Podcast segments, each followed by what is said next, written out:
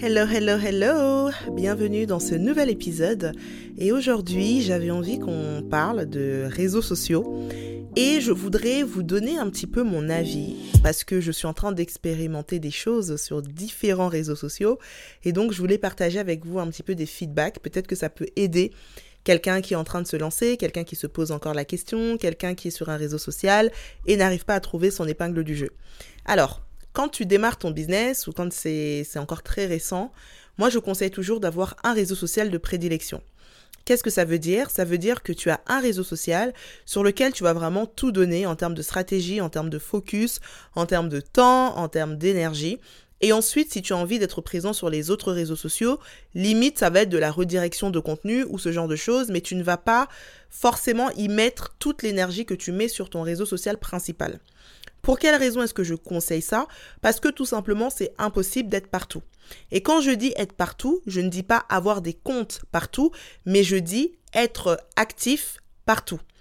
C'est impossible dans les débuts du mois. Après, évidemment, quand tu as roulé ta bosse, quand tu maîtrises déjà ton réseau social principal, tu peux commencer à déployer les autres. Mais dans un début, quand tu viens de lancer ta marque, quand ça fait moins de six mois, si tu es sur tous les réseaux sociaux, bah en fait, tu vas passer 80% de ton temps à créer du contenu. Pourquoi? Parce que chaque réseau social a une stratégie bien particulière. Les réseaux sociaux veut dire déployer une stratégie sur tous les réseaux sociaux. Et c'est en ça, en fait, que c'est compliqué. Par exemple, moi, je suis présente sur Instagram, TikTok, YouTube, LinkedIn. Je crois que j'ai un compte Pinterest aussi. Donc on pourrait croire que euh, je suis partout, mais en fait non, parce que si je suis totalement honnête, je ne suis active que sur Instagram, réellement. Euh, sur YouTube, je crois que je dois faire une vidéo euh, tous, les, tous les 7 mois. Pinterest, il se passe rien. TikTok, j'observe plus que je ne poste. Enfin voilà. Mais parce que je sais que chacun de ces réseaux sociaux ont des manières de fonctionner différentes. Par exemple, sur YouTube, l'algorithme a sa manière de fonctionner. Euh, si tu veux que ta vidéo soit performante sur YouTube, il y a plein de choses qu'il faut prendre en compte. La miniature, euh, ton titre, ta description, le sujet que tu vas, le sujet dont tu vas parler, etc., etc. La régularité. Quand tu es sur TikTok, pareil, les codes sont un petit peu différents d'Instagram. Donc du coup, vraiment, euh, entrer en immersion dans chacune des plateformes et embrasser totalement chacune des stratégies pour la déployer, c'est hyper compliqué quand on est tout seul. Et donc c'est pour ça que mieux vaut être hyper performant sur l'une des plateformes et ensuite le contenu que tu as de l'une de ces plateformes, tu peux le redistribuer dans un premier temps sur les autres plateformes, le temps de pouvoir ensuite te poser et déployer des vraies stratégies sur chacune des plateformes. Aujourd'hui sur Instagram, je considère que ça va j'ai maîtrisé ma stratégie, je sais comment attirer des personnes, je sais comment faire passer les messages que j'ai envie de faire passer. Si je veux des inscrits à ma newsletter, je sais à peu près quel type de contenu, en tout cas comment le tourner pour que mon audience réagisse. Je connais bien mon audience, mon persona il est très clair, donc j'ai vraiment pris du temps, mais ça m'a pris des années pour réellement maîtriser, entre guillemets, l'outil Instagram. Maintenant que je peux maintenant faire des choses, on va dire presque en pilote automatique sur Instagram parce que j'ai pris le temps de tester mes stratégies, de les challenger, d'expérimenter plein de choses et maintenant je vois à peu près, en tout cas j'ai assez de data pour savoir à peu près ce qui plaît à mon audience et je peux faire en 5 minutes ce que je faisais il y a deux ans en une heure je peux maintenant commencer à explorer d'autres plateformes. Du coup, dans cet épisode, ce que je voulais voir avec toi, c'était te donner mon feedback sur la relation TikTok-Instagram. Parce que là, euh, comme tu as pu le voir dans le précédent épisode, donc j'ai lancé un site business et j'ai choisi TikTok comme réseau social. Du coup, c'est intéressant parce que ça me permet réellement d'apprendre énormément sur TikTok. Comme je le disais, j'étais présente sur TikTok depuis euh, plusieurs années, mais je ne postais pas spécialement. J'étais plus en retrait. J'étais là pour être là, un petit peu en observation. Alors parfois je postais des choses, euh, parfois ça fonctionnait bien, parfois moins bien, mais j'étais pas forcément dans l'analyse exactement de, de ce qui se passe réellement sur TikTok. Donc, si toi tu as envie de choisir un réseau social de prédilection, donc vraiment le réseau social sur lequel tu vas pouvoir te déployer totalement, mais que tu ne sais pas encore lequel choisir entre Instagram et TikTok, voici mon feedback pour avoir du coup testé les deux en lancement de projet. Alors, Instagram, c'est vraiment une, vitrine.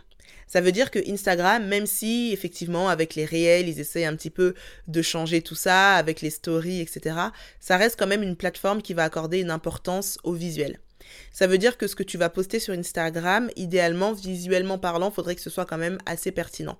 Donc, soit ta vidéo directement, soit du moins, si tu fais un réel, avoir une couverture de réel euh, assez euh, bah voilà, esthétique, avoir un feed quand même harmonieux, parce que quand on arrive sur ton feed et qu'on voit quelque chose de non harmonieux, malheureusement, ça donne un petit peu une image euh, bah, pas top en fait de ta marque. Et parce que tu sais que c'est une vitrine, parce que tu sais que c'est une carte de visite, bah c'est important quand même que quand on arrive, bah que ça donne envie, hein, tout simplement. Et là, j'ai envie de dire, c'est un petit peu comme si euh, dans une boutique physique, tu arrivais, qu'il y avait le bazar, des affaires partout, etc. Tu n'auras pas forcément envie d'entrer, de, de, visiter, de regarder que si tu avais une boutique bah voilà où tout est parfaitement tout est à sa place, tout est esthétiquement bien positionné, ça te donnerait plus envie d'y entrer. Donc ça, c'est, voilà, euh, premier aspect. Je me rends compte, en tout cas, en ayant testé les deux, que mine de rien, Instagram, il y a quand même cet aspect visuel qui reste important. Sur TikTok, on a moins cette pression du visuel. Pourquoi? Parce que TikTok fonctionne un petit peu comme YouTube, à savoir qu'au-delà d'un réseau social, c'est quasiment un moteur de recherche. Quand tu vas dans la barre d'outils euh, dans la barre de recherche pardon, de TikTok et que tu tapes, euh, je sais pas moi, crochet breads, tu verras plein de vidéos de personnes qui ont parlé des crochet breads. On s'en fout de leur nombre d'abonnés, on s'en fout de euh, si la vidéo elle date d'il y a un an ou d'il y a trois minutes. En fait, la pertinence des mots-clés que tu vas taper par rapport à la pertinence des mots-clés qui sont présents sur le post ou du contenu de la vidéo, va faire en sorte que la vidéo va plus ou moins ressortir. Et c'est comme ça que tu vas tomber sur des comptes d'inconnus qui vont avoir énormément de vues sur leurs vidéos, bah, tout simplement parce qu'ils parlent d'une information que les gens recherchent. Et en ça, ben, je trouve ça euh, super intéressant.